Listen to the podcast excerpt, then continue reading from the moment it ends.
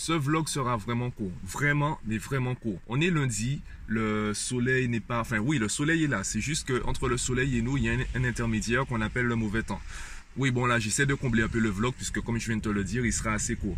Là, euh, ben, j'ai eu du mal à me motiver ce matin, j'ai pas grand chose à faire, j'ai pas envie d'aller bosser. Je suis resté chez moi, j'ai regardé quelques vidéos pour l'inspiration et j'ai envie de rester, j'ai envie de rester chez moi et faire ça. Sauf que j'ai une règle. Cette règle, c'est Mathieu, sors de chez toi, tu la connais. Et là, ben du coup, je suis garé devant, devant la salle de sport. Euh, bon, je vais malgré tout faire une séance. Je pense pouvoir me motiver rapidement avec euh, de la musique. Euh, je te rappelle, quand je suis à la salle de sport, je m'enferme vraiment dans, dans, ma tête, dans mon monde. Et justement, en conduisant, je me suis dit, mais de quoi je pourrais te parler aujourd'hui? Tu sais, j'ai l'entraînement des podcasts, donc j'ai une sorte de routine mentale qui me permet de trouver un sujet et des arguments que je pourrais exploiter pour ce sujet. Et j'essaie de garder la version la plus simple, donc de ne pas aller trop loin puisque euh, tu le sais déjà, mes premiers podcasts, je partais dans tous les sens et je pense que ça perd en pertinence, ça perd en surtout en comment dire, tu seras, tu vas moins accrocher et tu risques de décrocher plus rapidement. Ouais, voilà. Et je me rappelle un truc qui s'est passé en fait hier ou avant-hier, donc c'est tout récent. Un mec qui s'est fait incendier sur Twitter. Le mec disait en gros que lui, il n'est pas dans la victimisation. Et en gros, il conseillait aux gens de sortir de la victimisation, en gros, d'arrêter de s'apitoyer sur son sort, de se plaindre et de commencer à chercher des solutions. Donc pour l'instant, euh, j'ai envie de dire, tout le monde pense comme ça. Tout le monde se dit au bout d'un moment, faut arrêter de se plaindre.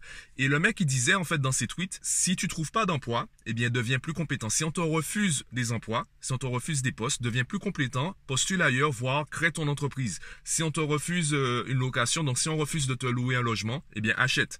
Et en soi, c'est une réflexion assez simpliste et euh, qui nie certains problèmes. Du coup, il s'est fait incendier par des communautés minoritaires. Ça a même lancé un mouvement, le hashtag Pète à réussite que je t'invite à découvrir sur Twitter, où des personnes racisées ont partagé leur expérience. Des personnes qui ont entre guillemets réussi socialement. Elles ont fait de longues études, elles ont passé des concours, elles sont majors de promo, elles ont de meilleurs diplômes que leurs collègues et malgré tout, elles se font rabaisser professionnellement. Alors pourquoi il s'est fait incendier? C'est tout simplement lié au contexte. Il y a la sphère publique, il y a aussi la sphère privée. Il y a des choses que tu peux dire publiquement, il y a des choses que tu dois garder pour le privé. Pareil pour moi, évidemment, je dis aux gens d'arrêter de s'apitoyer sur leur sort. Évidemment, je vais dire aux gens d'arrêter de se plaindre.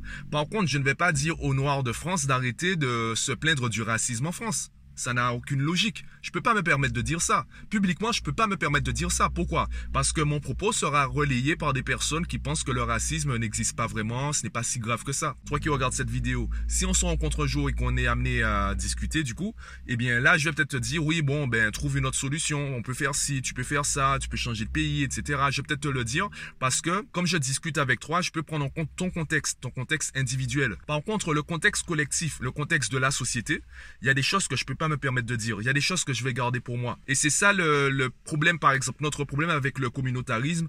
Euh, par exemple, tu verras une équipe, euh, tu verras une entreprise où il y a que des personnes blanches. Eh bien, tant que toi, tu n'as pas dit qu'il y a que des personnes blanches, personne ne va le remarquer. Par contre, lorsqu'on fait une entreprise et euh, on veut une équipe composé uniquement de personnes noires, on va le revendiquer haut et fort. On va dire haut et fort, nous on veut travailler qu'avec des personnes noires. Ouais, mais c'est un peu raciste que tu dis. Ouais, mais écoutez, les personnes noires sont pas embauchées en France, tu as raison.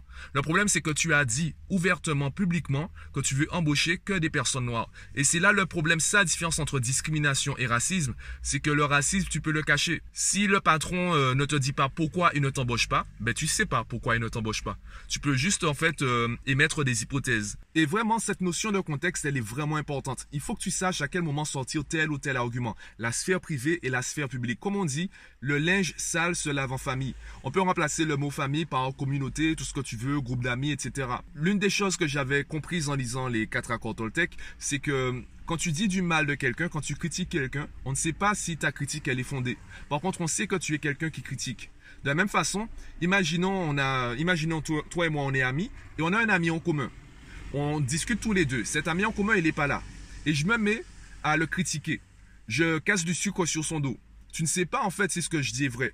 Par contre, tu sais que je suis quelqu'un qui dit du mal de ses amis lorsqu'ils ne sont pas là. Et puisqu'on est tous les deux amis, eh bien, tu as le droit de te demander, et si je fais pareil avec toi? Et si, en fait, quand tu n'es pas là, et si en fait je me mettais à casser du sucre sur ton dos également? Tu ne sais pas. Du coup, tu auras une approche différente en fait. Tu auras notre relation sera modifiée. La critique que j'ai formulée sur notre ami en commun, bon, tu en fais ce que tu veux. Mais le fait d'avoir dit ça, la répercussion qui euh, n'est pas en lien avec la critique, c'est que toi, tu commences à douter de moi. tu commences à remettre en question notre amitié parce que je me permets de critiquer des amis qui ne sont pas là. Donc il faut que tu fasses attention à ce que tu dis. Et la même façon pour euh, le mec qui, euh, qui s'est fait incendier, la sphère privée, la sphère publique, il y a des choses qui se disent pas publiquement. Même si tu as raison, même si tu as raison, en communication, avoir raison, ce n'est pas le plus important. En communication, le plus important, c'est de garder une bonne relation avec l'autre, puisque c'est ce qui permettra à l'autre de mieux te comprendre. Si la relation, elle est euh, un peu noircie ou, je dirais, un peu, euh, comment dire, détériorée, eh bien, l'autre fera moins d'efforts pour te comprendre. Donc, il vaut mieux garder une bonne relation qu'avoir raison euh, tous les jours, tout le temps, sur tous les sujets.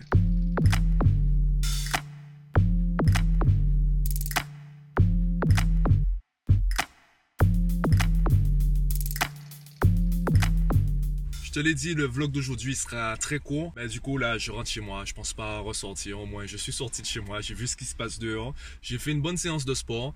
Et là, ben, je retourne surfer un peu sur YouTube, euh, enchaîner les vidéos, toujours vlog, montage vidéo. D'ailleurs, si tu as des chaînes YouTube intéressantes à me proposer, je veux bien que tu me les partages en privé euh, sur la plateforme de ton choix. Et ben moi, je te dis à demain.